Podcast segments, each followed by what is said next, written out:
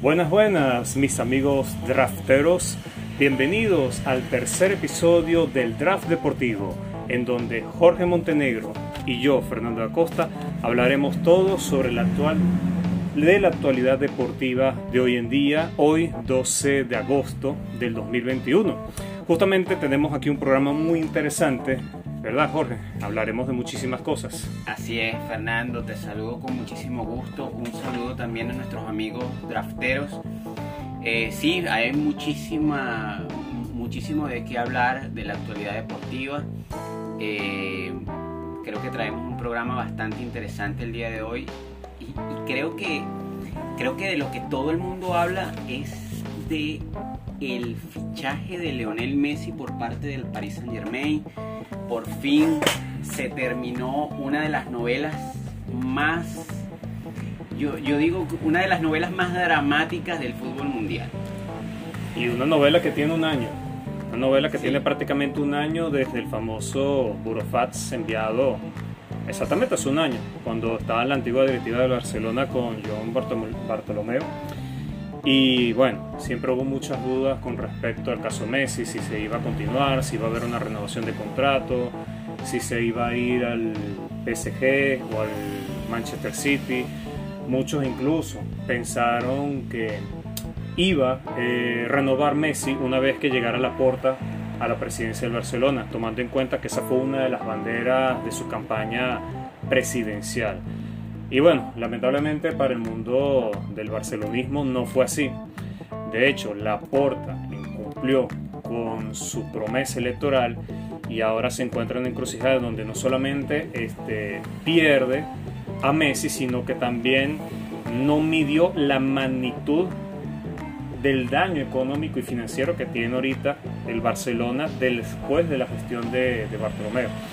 O sea, de verdad que se le ofreció incluso hasta una reducción de sueldo, los estatutos de la Liga Española al parecer no lo aceptaban. Y bueno, este, se hizo lo posible y no. Al fin y al cabo este, no hubo el acuerdo y Messi terminó yéndose a lo que es ahora el Paris Saint Germain. Así es, así es. Este, yo creo que creo que el Paris Saint Germain si no se lleva la Champions esta temporada, no lo va a hacer nunca. Eso en primer lugar.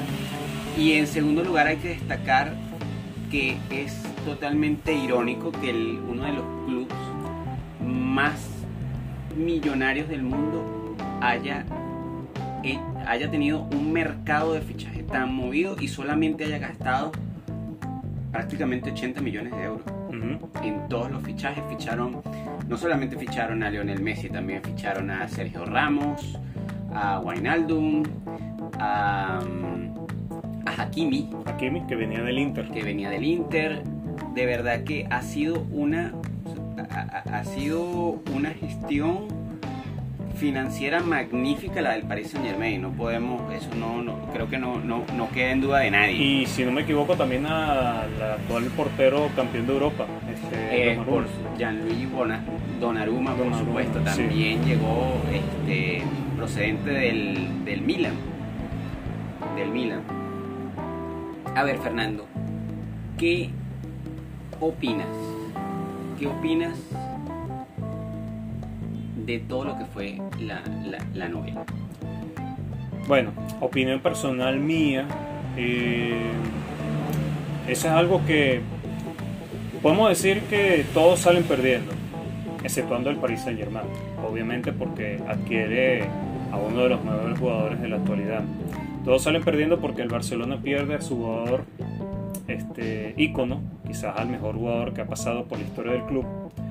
Messi se va en el Club de sus Amores, el cual siempre prometió eh, jugar durante toda su vida y retirarse en el Barcelona. Y claro, también Messi se fue de una forma que quizás este, jamás, ni el más pesimista pensaría que se iría de esa forma. También pierde la liga, también pierde la liga española porque se le va uno de los jugadores este, franquicia, uno de los jugadores que atraía mucho la atención al fútbol español como es Messi. Después de la salida de hace unos años atrás de Cristiano Ronaldo, ahora la Liga Española se queda sin dos de sus mejores jugadores que habían sido en la última, en la última década y media. Y bueno, eh, se puede decir que todos son culpables porque el Barcelona con su pésima gestión este, financiera no tiene para poder este, hacer grandes fichajes, no tiene ni siquiera para mantener a uno de sus jugadores insignia como Messi. Messi que pudo haberse ido libre el año pasado por el tema del Burofras, eh, del Burofaz, pero bueno, no hubo ahí mucha, muchas cosas en esa situación, en, esas negociaciones, el papá de Messi que es el agente también, hubo mucha polémica en ese verano. Sí, estoy de acuerdo. Mira, yo opino, opino que opino que hay dos grandes culpables en esta novela. El primer gran culpable es sin duda eh. Creo que, las, las, las decisiones financieras que tomó, eh, que, tomó el club durante muchísimo tiempo fueron totalmente nefastas. Eh, se trató de mantener a una, plantilla extremadamente cara. quizás quizás tampoco contaron con el tema pandemia que afectó tanto, pero, pero igual, igual, o sea, cuando mantienes un club, cuando, cuando tienes un club como el Barcelona, tampoco puedes darte el lujo, o sea, no, puedes darte el lujo de tener una, de, tener una, una disparatada política política financiera, que fue exactamente en este punto lo que pasó. Eh, y también yo, también yo creo, yo creo que eh, la porta también tiene un tanto de, de, responsabilidad. Porque yo pienso que antes de hacer fichajes, o sea, antes de ponerte a hacer fichajes, tú tenías que asegurar la o sea, que se, la estadía de tu máxima estrella. O sea, antes de ir por Sergio Agüero, antes de ir por Eric García, tenías que asegurar que Messi se quedara dentro del equipo. Porque evidentemente es una pérdida no solamente para el Fútbol Barcelona, también es una pérdida para la Liga Española. O sea, la Liga Española que recientemente había, había eh, cerrado contratos de, televisivos con importantes cadenas norteamericanas como CBS, como eh, CBS, Fox Sports, o sea, para, para, para transmitir eh, juegos, eh, juegos en un mercado tan ávido de, tan ávido de consumo como el mercado norteamericano y que ahora pierdas tu mejor estandarte es totalmente fatal. Esta mañana leía una estadística. El Paris Saint Germain está pagando, está pagando 82 millones de dólares por los servicios de Messi, 41 por año. 41, 41 millones por año. Nada más en el primer día como jugador del Paris Saint Germain se vendieron 832 mil camisetas con el dorsal del argentino. Eso equivale más o menos a 150 millones. Que de los cuales, o sea, de los cuales le queda una ganancia neta al club de 10%. O sea que nada más en el primer día, en el primer día ya Messi ya, el club hizo mucho más del 10% del sueldo del argentino. Justamente quería mencionar eso porque estuve viendo en, un tuit de un periodista español que, que decía que con la plantilla que está armando el PSG debería ya de lograr algo más que títulos en Francia, en este caso la Champions. Eh, justamente reportada la cantidad de millones gastados en los últimos 10 años del jeque, del dueño del PSG, que ascendía prácticamente a casi 2 mil millones de euros. Y bueno, justamente los últimos dos años, incluyendo el tiempo de la pandemia, el PSG había registrado pérdidas por más de 300 millones. Y ahí es donde la gente dice que ese es otro tema que pudiéramos hablar más adelante. ¿Por qué no se le aplica el fair play financiero al PSG y a otros equipos con menos deuda si se la aplican? Claro, el PSG ha hecho gastos este, muy exorbitantes cuando ficharon a Mbappé, este, en su momento también a Neymar, y bueno, la cantidad de otros fichajes que han hecho a lo largo de los últimos años, pero el PSG siempre ha sido un club comprador y no vendedor, y muchísimo menos formador, porque tampoco no es que tenga así muchos jugadores de la cantera en el equipo principal. Pero este año sí se puede decir que hubo una buena gestión, por eso mismo que acabas de comentar. Son apenas 80 millones gastados en lo que va de mercado y este, adquirieron a Messi libre, o sea, no tuvieron que pagar ninguna ficha. Y ya nada más con lo que generó un solamente un solo día de venta de uniformes ya les dio para pagar el sueldo de un año, si no me equivoco, a Messi, o Eh, casi. No, no, no. 10 por, El 10%. el 10 por- poco más del 10%. Exacto. Y es apenas el primer Y es día. apenas el primer día. Sin mencionar, bueno, lo que puede generarte en publicidad, marketing, entre otras sí, por cosas. supuesto, entre otras Eh, sí, sería bueno, se- sería interesante ver, sería interesante hablar más adelante del tema del fair play financiero. Eh, es- yo creo que eh, ya es evidente, incluso para el que no sabe de fútbol, que dentro de la UEFA existen ciertos favoritismos. Este, pero bueno, es parte de, es parte de la, de la dinámica actual de- de- del fútbol mundial Del fútbol moderno. del fútbol decimos. moderno. Entonces, bueno, nada, los grandes, los grandes responsables de, de- de lo que es esta calamidad para, los- pa- para, para- para el equipo catalán fueron sus mismos dirigentes este, y son los grandes perdedores de, de- de esta historia. Podemos decir englobando a todo el mundo, este, desde el Barcelona, desde también la Liga Española, porque pierden Claro, gran por supuesto jugador. lo que te decía. Y, bueno, también este Messi, porque siempre ha habido esa polémica del por qué Messi no se fue eh, sin otro tipo de polémica, sin armar tanto la novela, porque el papá se involucró tanto, obviamente de la gente. Eh, y bueno, o sea, siento, o muchos dicen que el desenlace pudo haber sido otro.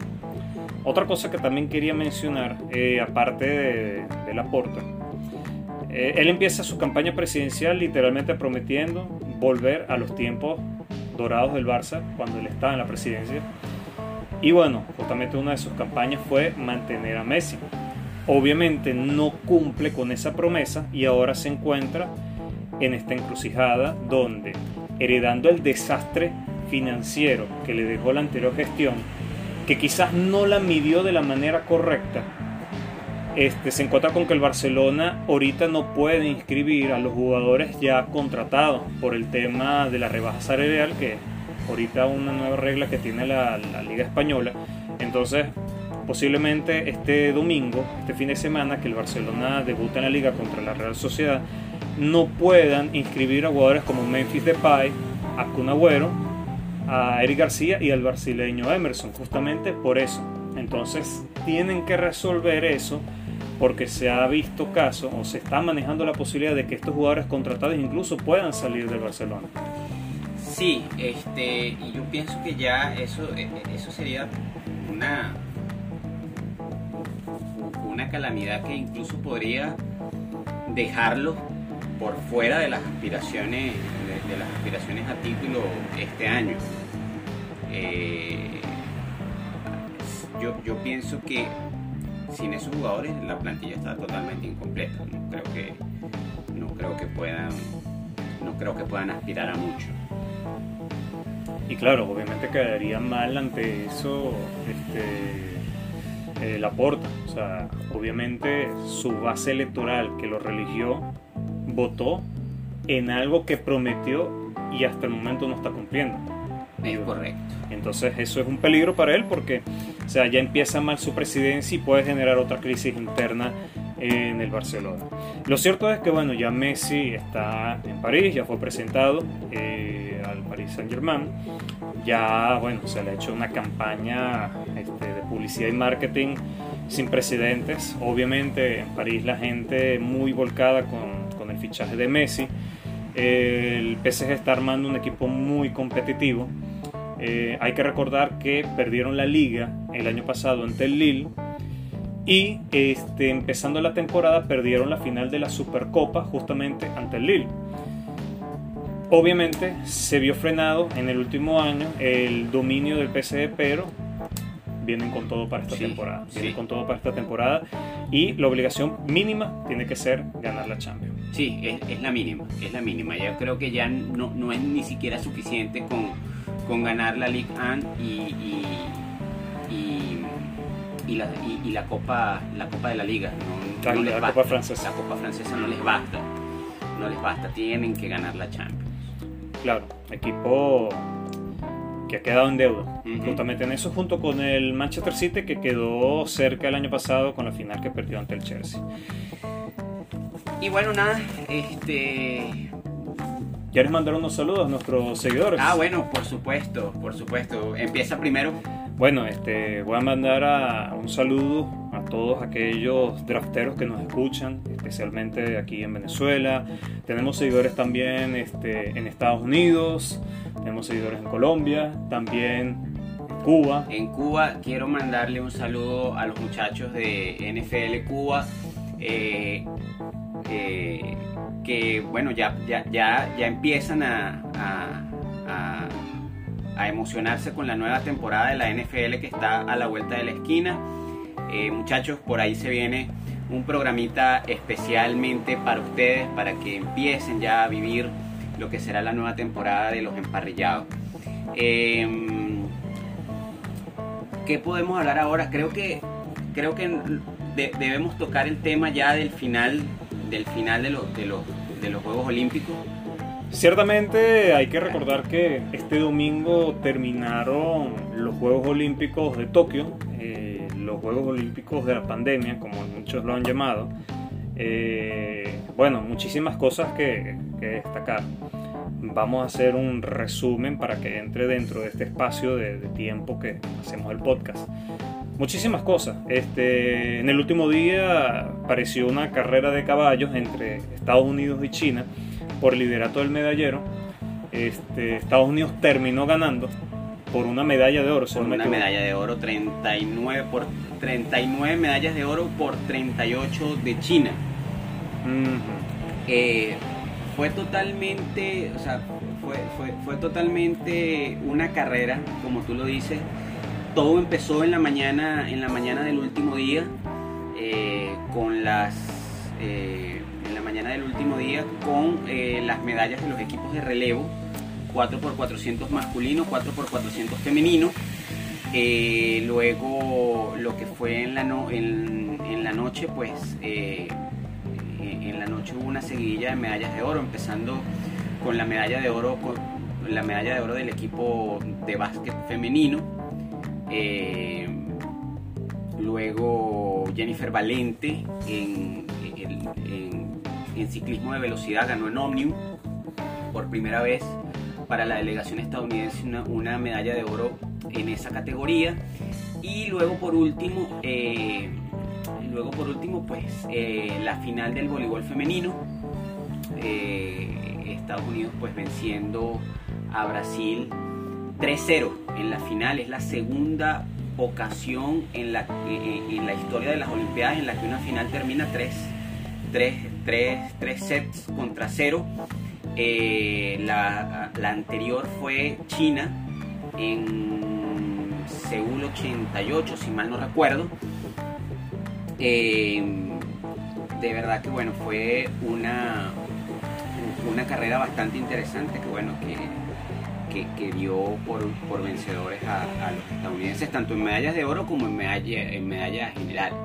Sí, Estados Unidos sacó 39 medallas de oro con 41 de plata, 33 de bronce, dando un total de 113 medallas. El único país en pasar la barra de las 100 medallas. Eh, China fue segundo con 38 de oro 32 de plata y 18 de bronce, 88 en total. Eh, para cerrar el podio, Japón, el anfitrión, con 27 doradas, 14 de plata y 17 de bronce, un total de 58. Obviamente coronando su, su mejor participación en los Juegos Olímpicos. Obviamente siempre el país organizador termina haciendo eh, sus mejores Juegos Olímpicos, aunque no siempre, porque hay que recordar que eh, Gran Bretaña en los Juegos Olímpicos de Río quedó segundo quitándole en el último día a China la segunda posición. Brasil en estos juegos tuvo una muy buena participación, de hecho por una sola medalla este, creo que superaron la participación de Río, que había sido la mejor en su historia olímpica. Y bueno, este, para completar el top 5, el Reino Unido y el Comité Olímpico Ruso. Y bueno, este, obviamente a pesar de la pandemia fueron juegos muy interesantes, muy emocionantes, eh, con una repartición de medallas bastante interesante. Y bueno, con una participación de nuestra delegación, la delegación venezolana que fue histórica, eh, se obtuvo un total de cuatro medallas, cuatro medallas las cuales una fue de oro por parte de Yulimar Roja en salto triple, las tres de plata, eh, Daniel Ders en BMX estilo libre y las dos de alterofilia también de plata de Julio Mayora y Keidomar Vallenilla. Obviamente sin olvidar este, los diplomas olímpicos de, los siguientes atletas que fueron en total seis. Aranquelis Barrios en judo, que estuvo cerca de conseguir la medalla de bronce. Eh, las atletas de, atletismo, valga la redundancia, de Lady Figueroa y, perdón, de alterofilia, Lady Figueroa y Nayuri Pérez. Luego vendrían este, de atletismo, esta vez de Robelis Peinado, de salto en garrocha, y Claudimar este, Garcés en, en la disciplina de karate, en lo que se llama la modalidad de kumite. Y bueno, la última, el último diploma olímpico que se obtuvo eh, fue el de Antonio Díaz en kata, Claro, este, para muchos, entre los cuales me incluyo, sintió como que cierto, cierto despecho, dolor ver como Antonio Díaz, con la trayectoria que tiene en la parte del karate y se va de los Juegos Olímpicos y una medalla, claro, obviamente reconociendo que tenía una competencia muy fuerte, pero justamente postergó su retiro para por fin participar en los Juegos Olímpicos y estuvo cerca de conseguir una medalla que hubiese sido perfecta para su retiro. Sí, eh, yo, yo, yo, también opino lo mismo, debió, este, debió retirarse con una medalla. Eh, obviamente, creo que lo dijimos aquí, no lo tenía fácil, la competencia era muy, muy, muy buena. Este, en ese en ese en esa final en esa eh, eh, eh, en ese en ese evento por la medalla de, bronce hubo una reedición de lo que fue la final panamericana del 2019, el nuestro Antonio Díaz contra Ariel Torres Gutiérrez De, Estados Unidos. Tenía yo, yo tenía la tenía la la esperanza de que pudiese volver, pudiese volver a ganar. De hecho, personalmente pienso que la cata, que la cata hecha por Antonio fue ligeramente superior a la de Ariel. Eh, pero bueno, al final, al final los jueces e, eso pasa mucho, ¿no? En, eso, en, los deportes que... De apreciación. En los deportes de, aprecia, de, apreciación que pasa mucho que, que, uno puede puede encontrarse con este tipo de este tipo de resultados. Tampoco la puntuación fue, la diferencia fue mucha, creo que fueron unas décimas. Fueron unas cuantas décimas la, diferencia entre, entre Antonio y Ariel. Pero bueno, este, al, al fin y al cabo, pues es, una, es un diploma y suma. Y suma a la, a la maravillosa actuación de, de, los venezolanos en, en Tokio. Ciertamente se consiguió mucho más de esperado. Yo antes, antes de empezar los Juegos Olímpicos, yo estaba hablando con Jorge y le decía que bueno, este, un pronóstico ideal de medallas que yo veía que iba a conseguir Venezuela, sin importar el color, eran tres. Al fin y al cabo se consiguieron cuatro. Se pudieron haber conseguido más porque ciertamente se estuvo cerca de conseguir medallas. Este, Aranquel estuvo muy cerca en judo. Eh, este, la chica del karate, este, Claudimar Garcés, que es hija de una campeona mundial, de la primera campeona mundial en karate de Latinoamérica, eh, ella quedó empatada en, en, el cuarto lugar con una atleta turca, pero en el desempate este, terminó pasando la turca. Por eso no fue directamente a la final por la medalla de bronce. Y el detalle con Claudimar fue, bueno, detalles, porque justamente hubo una pelea que no fue propiamente con la turca, que fue la pelea que perdió y a la vez sirvió para hacer el desempate. Ella pierde un combate que terminó siendo clave después, que fue contra, contra la China, perdió 2 a 0, pero quien vio la pelea vio que la China en ningún momento logró conectarle a ella y hubo una repetición que se dio varias veces en plena transmisión, donde Claudimar le da a la China la cara lo que se debería sumar un punto y los jueces con todo y pasaron el bar, porque también existe la tecnología del bar en el, karate, no le dieron el punto a ella y sí a la China. Y una de las escenas de, de, eso es cuando termina la pelea, ella se retira y dice como el entrenador y se escucha claramente la transmisión, ni me tocó. Entonces ahí hubo, como digamos, esa pequeña diferencia que de haberse sumado ese punto pudo haber cambiado el resultado del combate. Sí, pudo haber cambiado el resultado del combate. A ver, eh, en el caso de en el caso de Antonio Díaz, o sea, no, estamos aquí intentando restarle mérito. o sea, desde, desde nuestra perspectiva como venezolanos, no, no, no, no, le estamos restando mérito a la actuación de, de, de Ariel Torres de verdad que todo el mérito de haber llegado hasta, hasta, hasta ese punto. Sobre todo porque es subcampeón, es subcampeón panamericano, así que este pues eh, pero sí creemos que creemos que de hecho de hecho hasta la cata duró menos. Eh, su, su, su rutina duró duró unos cuantos minutos menos que la de Antonio. Claro. Eh, bueno lo que pasa es que en este tipo de disciplinas no es, o sea, los jueces no van a dar una medalla por, por lástima, ni tampoco van a dar una medalla por, por reconocimiento a un atleta porque éste se retira. Obviamente uno siempre, más allá del hecho de ser venezolano, uno quisiera ver a Antonio retirarse con una medalla, así sea de bronce. Claro, obviamente sus mejores años pasaron y actualmente el mejor del mundo es el japonés que ganó la medalla de oro. Claro, queda esa sensación de boca de que pudo haber conseguido la medalla, no lo tuvo. Eh, obviamente da un poco de tristeza porque o sea, ves a Antonio Díaz retirándose con cierta tristeza y decepción porque hizo lo mejor que pudo y no tuvo la medalla. Obviamente de las medallas que yo daba segura, yo siempre pensé que Antonio era el que tenía la competencia más fuerte dentro de su categoría. Yo siempre creí que estaba, o sea, la competencia más fuerte estaba entre Antonio, o sea, eh, la competencia que tenía Antonio, Antonio Díaz y Daniel Díaz. Creo que ahí estaba la competencia más fuerte. Sí, claro.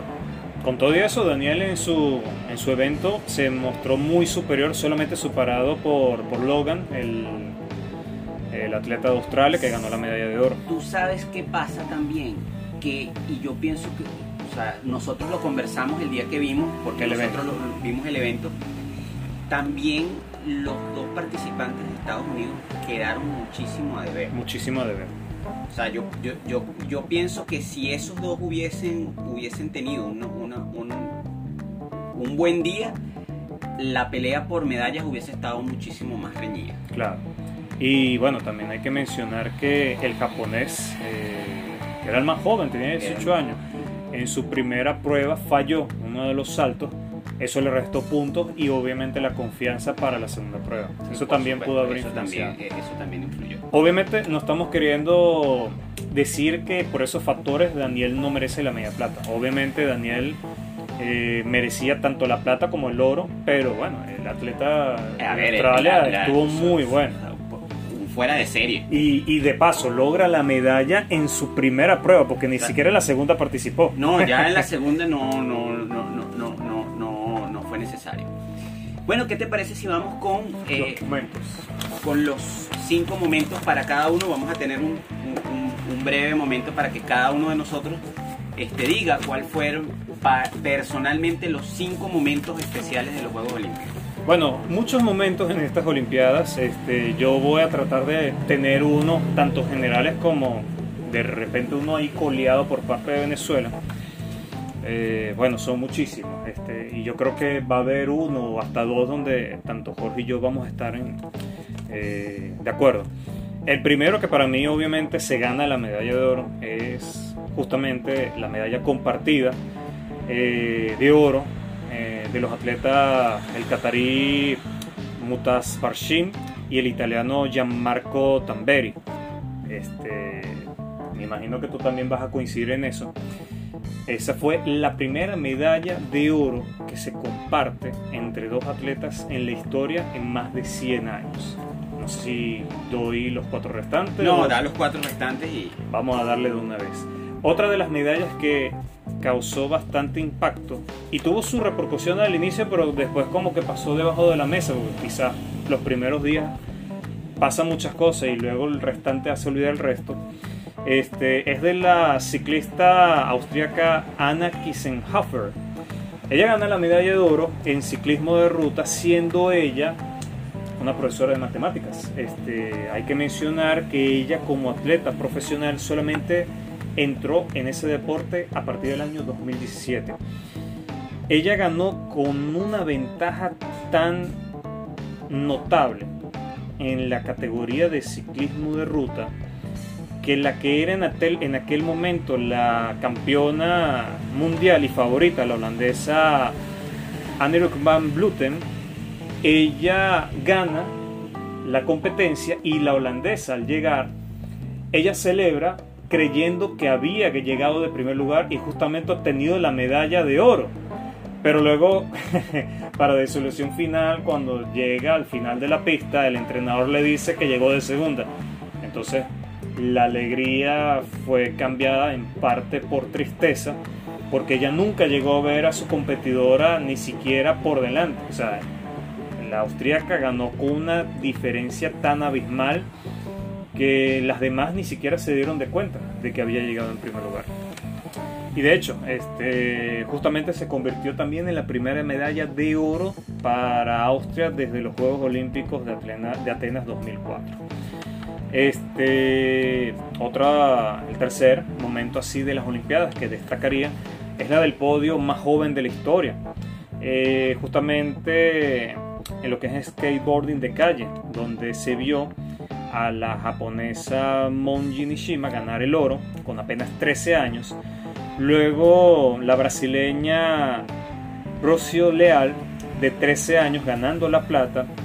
Y luego este, la medalla de bronce ganada por otra atleta este, japonesa, Funa Nakayama, de apenas 16 años, convirtiéndose en podio más joven de la historia de los Juegos Olímpicos.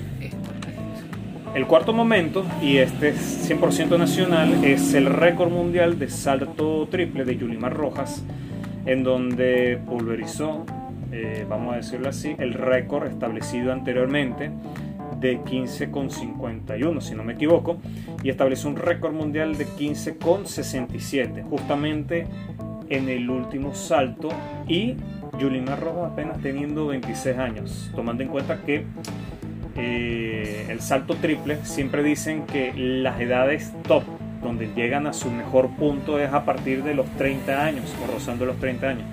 Y Yulimar, bueno, logra una medalla de oro y un récord mundial con apenas 26 años. Y bueno, este. Otro de los momentos que también destacaría, no tanto a nivel individual, es el debut de los deportes olímpicos del karate, la escalada deportiva, el surf y el skateboarding. Este, son deportes que hicieron su debut en estos Juegos Olímpicos. Claro, este, el karate no va a poder estar en, en París 2024, pero fueron deportes que desde hace muchos años se pedía su inclusión en el calendario olímpico, que son deportes de bastante popularidad y mucha demanda. El karate tuvo una muy buena aceptación, este, la escalada deportiva también, el surf y ni se diga el skateboarding. El skateboarding fue una de las disciplinas, fue una de las pocas disciplinas que permitió este, justamente la participación de fanáticos en las tribunas. Eh, la verdad, bueno, fue muy importante, muy importante eso que se pudo ver en estos Juegos Olímpicos de, Tokio 2020.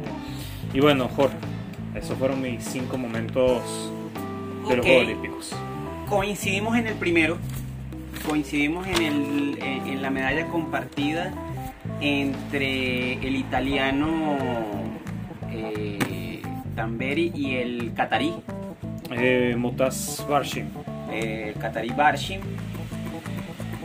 Porque fue primero una, o sea, fue, fue, realmente el momento que saltó el espíritu olímpico de, de, Tokio 2020 y también por eh,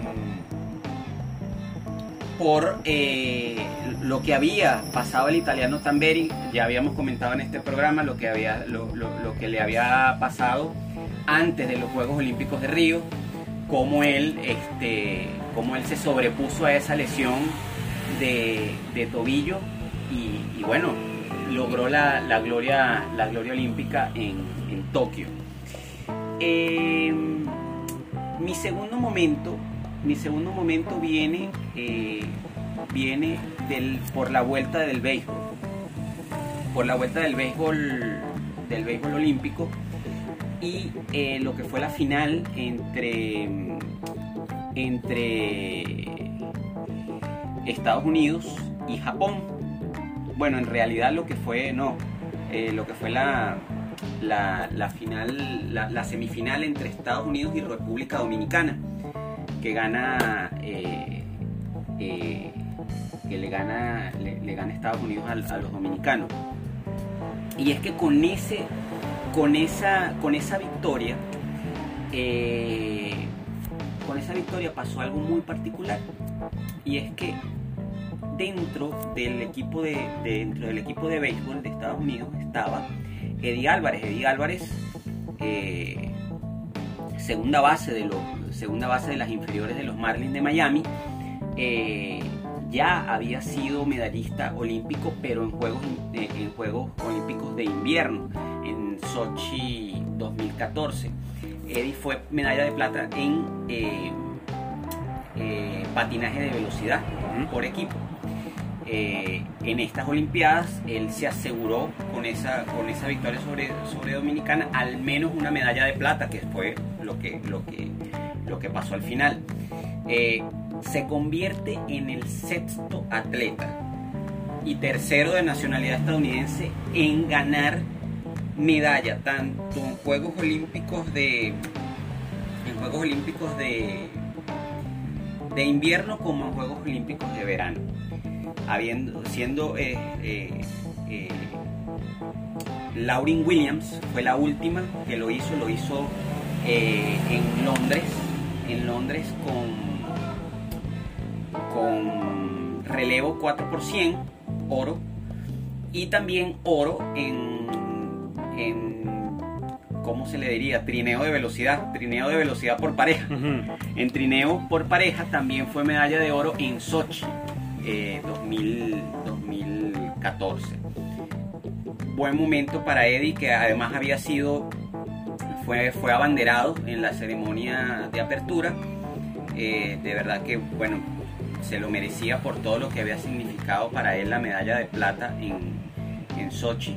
Eh, eh, por el tema, el tema del, doping del, doping en el equipo ruso, la manera en la que en la que perdieron, perdieron solamente por unas cuantas décimas de segundo. Y bueno, ese momento allí. Mi segundo, mi tercer momento viene este, de, eh, de la alterofilia, porque todos esperábamos que Yulimar fuese medalla, todos esperábamos que Daniel fuese medalla, todos esperábamos, aunque no fue así, que Antonio fuese medalla, pero no esperábamos dos medallas de plata en alterofilia. Dos medallas de plata y dos diplomas olímpicos y dos también. diplomas olímpicos. Y además, y además, de manera dominante. Porque si bien es cierto, si bien es cierto que tanto Keidomar como Julio, o sea, no pudieron competirle al, al, Al primer- ganador. al ganador, ellos estaban totalmente solos en ese segundo lugar. O sea, dominaron, eh, dominaron A placer. la, comp- o sea, la competencia por la segunda posición. Entonces, yo, y, y- y creo que ya para, para, para futuras competiciones podemos esperar incluso hasta medalla de, hasta medallas de, oro. oro. porque ya lo que les queda es, de aquí, lo que les queda es mejorar. Y este, el cuarto momento tiene que ver con eh, lo que fue eh, la final del baloncesto masculino. Eh, Estados Unidos vence a Francia, Francia y se convierte en el primer equipo desde la Unión Soviética en Seúl 88 en ganar la medalla olímpica tras haber perdido el primer partido de la competición. Recordamos que la Unión Soviética, que, que, que- que- que logró la medalla en el 88, En perdió, perdió su primer partido contra la poderosa Yugoslavia, esa Yugoslavia de Drazen Petrovic. de Drazen Petrovic, de. Tony Kukoc. Eh, y eh, está Estados Unidos sin, eh, sin, digamos, figuras como LeBron James, como Steph Curry, Clay Thompson, eh, Bradley Bill. Sea, pudo este, sacar, eh, sacar adelante pues, eh, el equipo eh, y bueno, llevarse la medalla de oro. Una particularidad, eh, Yavel Magui, con su medalla de oro, completa, o sea, logra ser, logra hacer la primera pareja de madre e hijo que este, logran medalla de oro en baloncesto en las Olimpiadas. Pamela Magui fue medalla de oro en baloncesto femenino en Los Ángeles 84. De hecho, para quienes les gusta un poco de, de- las estadísticas, también fue medalla de oro en los Panamericanos de Caracas en el 83. Este, y bueno, eh, esa particularidad, madre e hijo, eh, medallistas olímpicos en la misma disciplina. Y bueno, ya para finalizar, eh, ya, para, ya para finalizar, pues eh, la incursión de nuevos deportes, deportes este, para atraer a un público joven, como el skateboard, el, eh, el BMX, el surf, tuvieron, mu- o sea, tuvieron Buena una- aceptación. una buena aceptación. De verdad que, bueno, también eh, lo de la final del, del skateboarding eh, femenino, con ese podio, con ese podio menor de 20 años, eh, también fue algo, pues, a- algo maravilloso que nos, dejaron los Juegos Olímpicos. Yo pienso que son disciplinas que llegaron para, Para quedarse. Llegaron ya para quedarse y bueno, este, las veremos en París 2024. Bueno, exceptuando el karate que lamentablemente no, no fue aprobado, pero esperemos que sí sea tomado en cuenta para Los Ángeles Yo 2022. pienso, yo pienso que sí va a volver.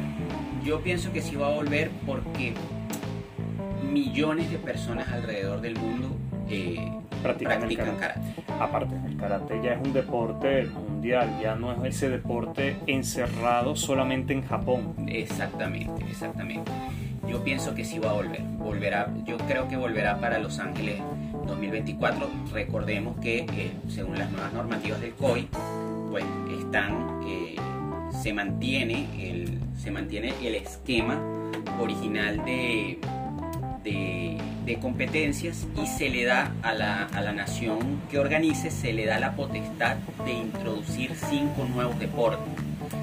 Este, yo pienso que para Los Ángeles el karate debe estar dentro de esos deportes que el comité organizador pues querrá colocar, sobre todo viendo, sobre todo viendo los resultados eh, obtenidos en, en, karate. Eh, van a querer tener esa, esa, posibilidad de, tener medalla.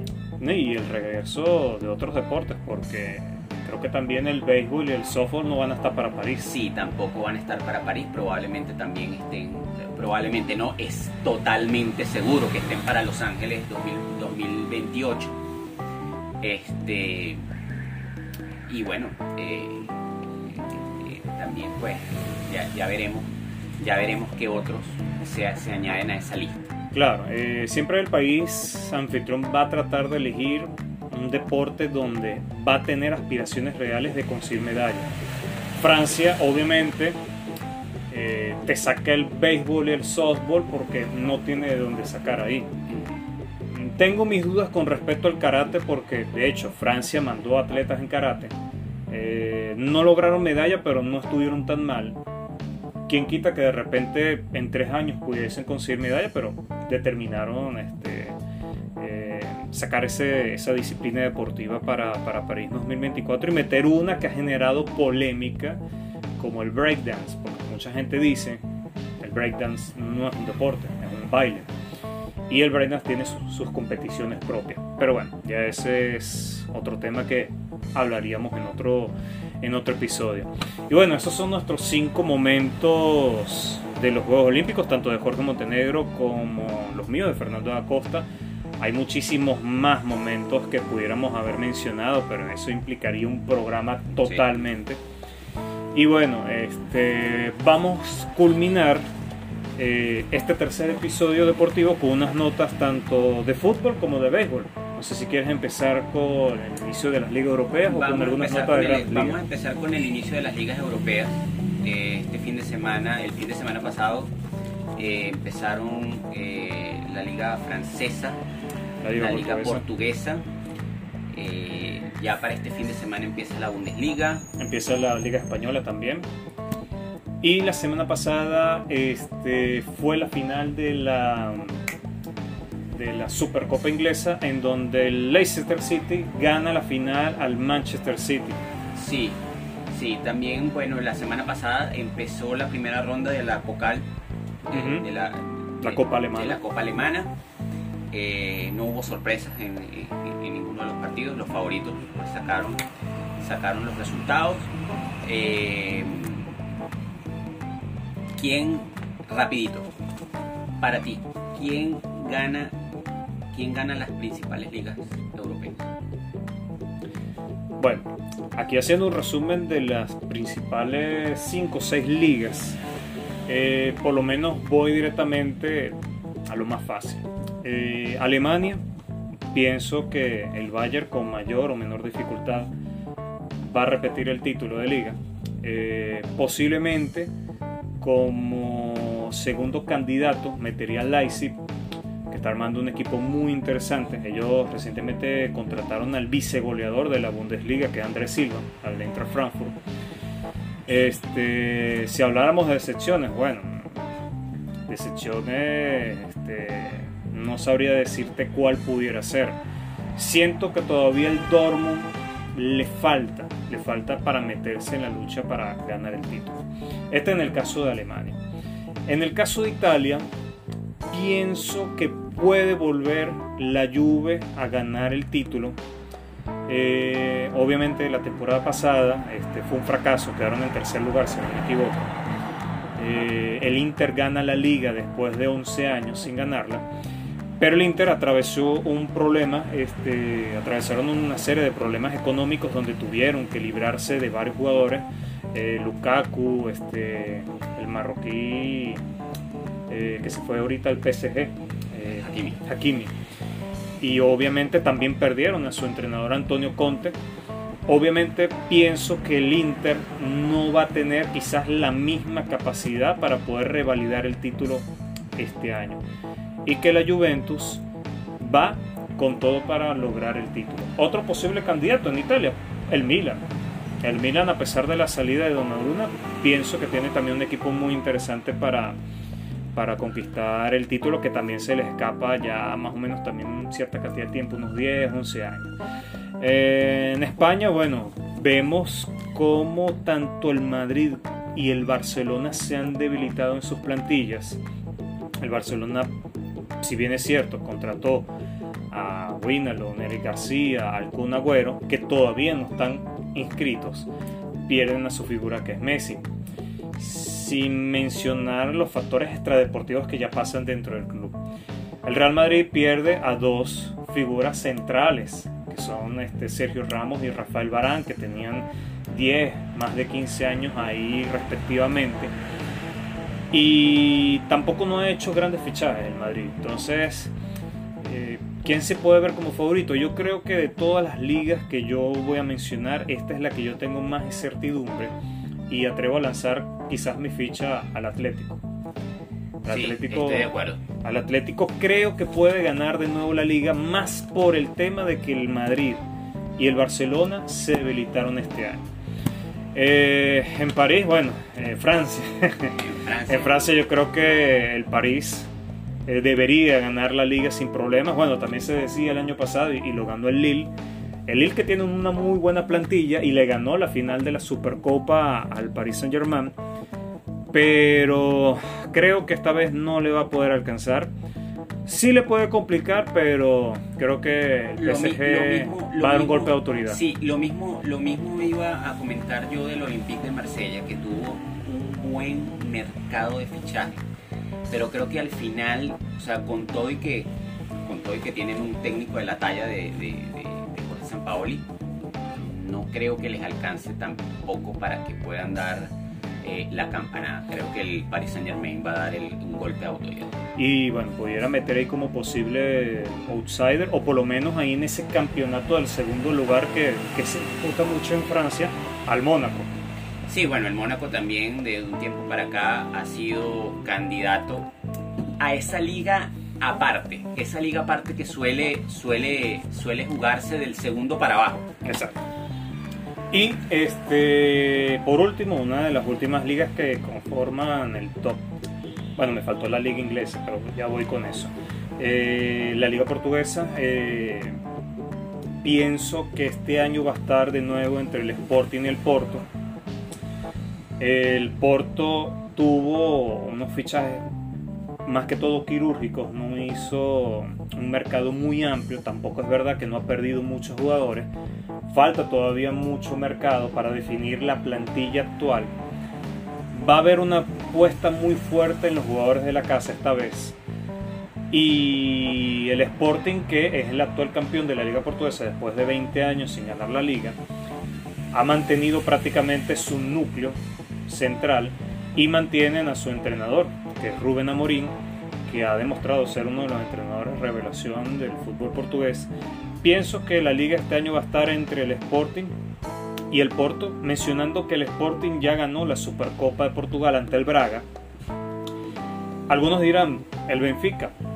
El Benfica tiene un equipo fuerte y competitivo, pero hay que mencionarle a nuestros drafteros el tema extradeportivo que pasó en el último, en el último mes con con los casos de corrupción y de irregularidades financieras que hubo en el Benfica, donde el presidente este, del Benfica fue preso.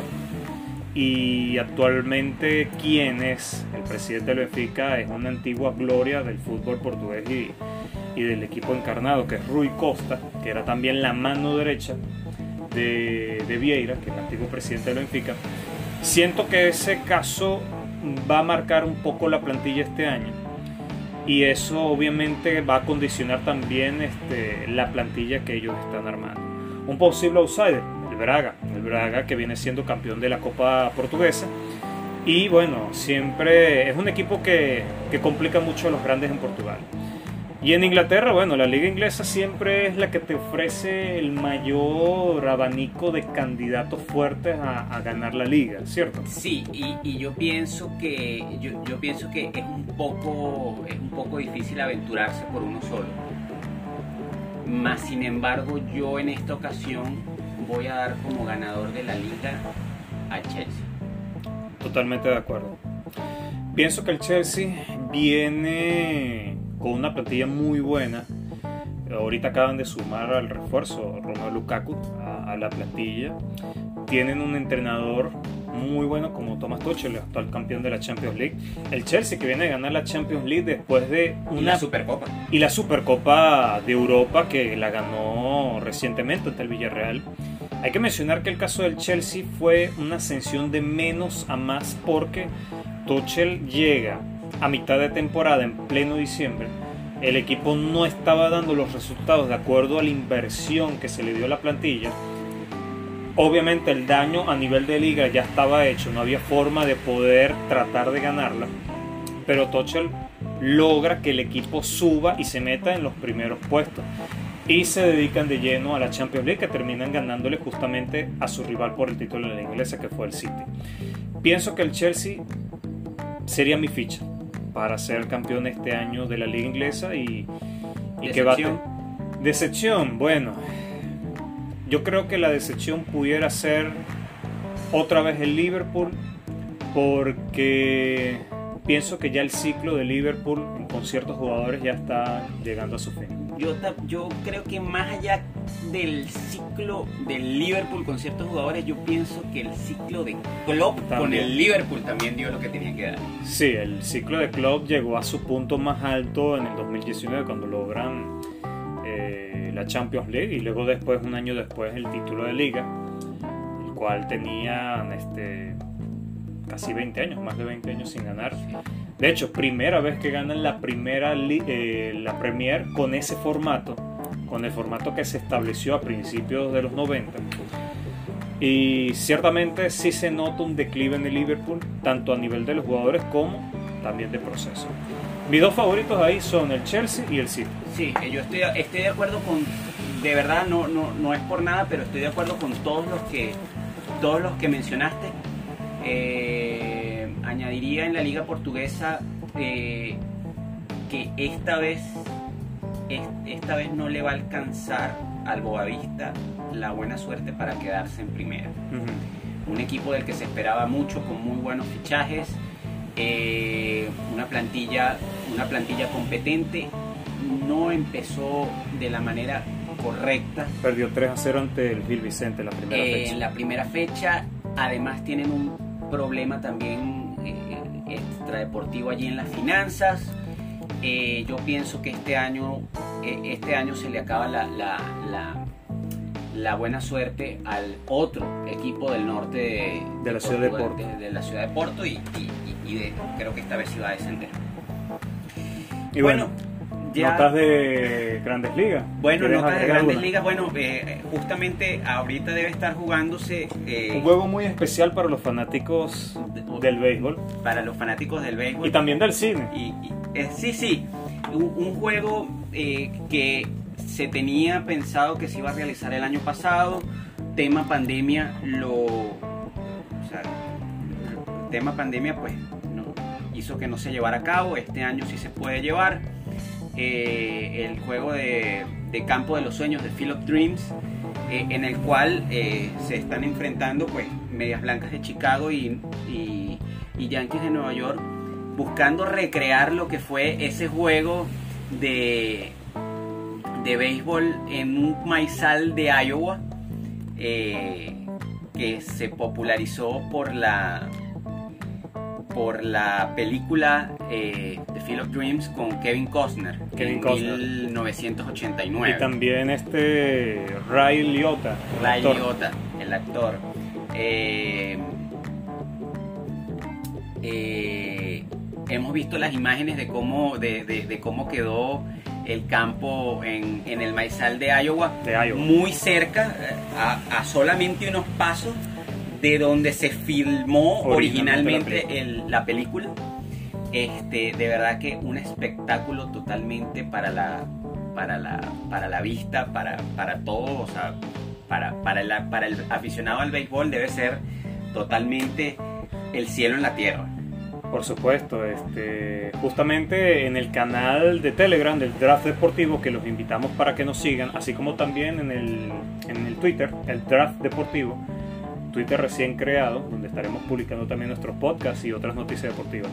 En el canal de Telegram justamente subimos en los últimos días y especialmente el día de hoy una foto de cómo estaba el campo preparado justamente para esta, este juego recreando la película del año 1989. Eh, o sea, la película tuvo una, un impacto tanto en la sociedad norteamericana. Yo estuve viendo entrevistas a los personajes que hicieron la película. Estamos hablando de entrevistas incluso hace unos años. O sea, el impacto que tuvo dentro de la sociedad norteamericana y del amante del béisbol fue tanto que el campo quedó como si fuera un museo. Y anualmente reciben hasta más de 25 mil visitantes. La gente llega al campo, juega dentro del campo, hacen recorrido turístico, está también la casa original de la, película, está el maizal, está prácticamente todo igual como el de la película. Y también eh, cierto tiempo ellos siempre colocan una pantalla grande en el campo para que la gente que esté ahí se siente y vea justamente la película. Sí, de verdad que este bueno, no, hay que olvidar pues eh, el, béisbol, pasaporte, pasatiempo, perdón, pasatiempo número, uno. número uno nacional de Estados Unidos, eh, maizales, granjeros, o sea, todo temas, temas, que, temas también que, mueven al, estadounidense de a pie, el, tema de la superación pese a todas las cosas, el seguir adelante, eh, las segundas oportunidades, ese tipo de cosas, ese tipo de cosas que tanto gusta al, pueblo estadounidense, creo que todo hizo, o sea, todo se ligó para una obra, una obra maestra, una obra maestra del cine. A mí, para mí está dentro de mi top 5 de películas deportivas de, todos los tiempos. Que también estaremos, estaremos hablando de eso en otra edición del Draft Deportivo, películas deportivas. Si pudiera hacer un episodio así netamente de películas, cine deportivo. Cine deportivo. Cine y documentales deportivos también. se, pudiera, se pudiera hablar. De verdad que bueno, este de hecho, hay una participación venezolana. Eh, aquí estamos leyendo una nota de prensa donde dice que Miguel Cairo dirigiría el juego del campo de los sueños. Eh, estaría sustituyendo al manager Tony La Russa, que no podrá asistir debido al funeral de su cuñado en Tampa. Entonces, ahí estaría una participación venezolana en ese juego. Dejando un poquito de lado lo, de, lo del juego, eh, lo del juego del campo de los sueños y ya metiéndonos ya en cosas más generales, Miguel Cabrera logró ayer el cuadrangular número 499. Eh, está ya a uno de la marca de los 500, sería el, el, sexto jugador en la historia en lograrlo.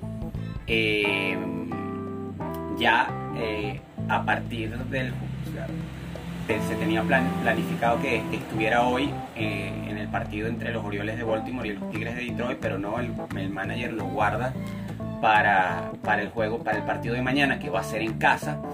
Este, ya ese juego se jugará con pelotas especiales para este que se para que en caso de que y esperamos que así sea que Miguel pues este conecte el, cuadrangular número, 500, frente a su este, pueda hacer certificado por los coleccionistas este, esa, e, esa, esa pelota.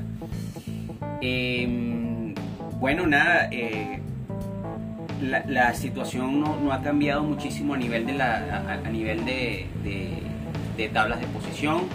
en, la, en la liga americana, en el este de la liga americana siguen mandando eh, los Reyes de Tampa Bay, eh, unos Reyes que eh, han sorprendido, han sorprendido muchísimo